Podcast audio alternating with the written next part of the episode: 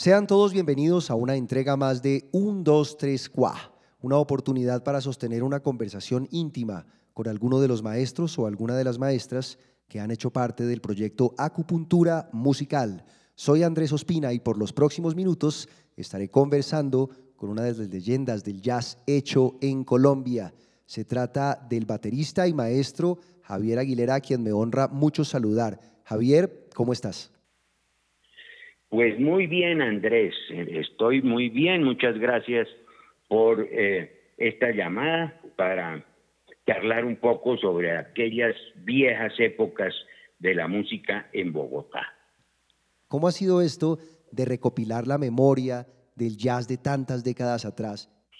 Pues mira, en el año 99 el IDATES eh, hizo una convocatoria que se llamaba Las Artes de Fin de Milenio. Dentro de esas, eh, eh, de esa convocatoria fue Gabriel Rondón que me dijo, oiga, usted que maneja bien la escritura, ¿por qué no escribe una historia de lo que ha sido la música en Bogotá? Yo como que no me entusiasmé mucho y le dije, bueno, bueno, voy a ver. Entonces me insistió, oiga, la convocatoria se cierra 15 días, ya hizo el trabajo. Entonces mm, me senté a escribir, me senté a escribir derecho, derecho, derecho, eh, y mm, además sin, sin, mucho, sin mucho conocimiento sobre las formas de escribir, ese lo fui adquiriendo con el tiempo.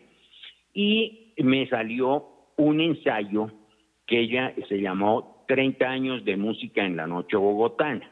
Ahí cuento de una manera, eh, que te digo, muy, muy sucinta, la historia de la, de la música. ¿Cuáles son las historias que rodearon a ese espacio? Primero georreferenciemos dónde estaba el hipocampus y cómo era la vida en el hipocampus, porque curiosamente, aunque suene extraño, quizá había más vida musical y más vida nocturna en la Bogotá de hace 30 o 40 años que en la actual, concretamente hablando de jazz, ¿no? Claro que sí. Eh, mira, yo estaba trabajando en el Miramar, que era un lugar eh, que había en la 24 con décima, eso sí es historia sagrada. Ahí trabajaba con Jimmy Salcedo, tocando todas las noches. Luego estuve en La Pampa, eh, eh, cuyo administrador y director era Plinio Córdoba. Y estando ahí conocí a Armando Manrique, era el pianista. Armando salió de ahí y fue y se asoció con otro par de músicos y montaron el hipocampus. El hipocampus era el estilo del piano bar gringo, los músicos dentro de una barra.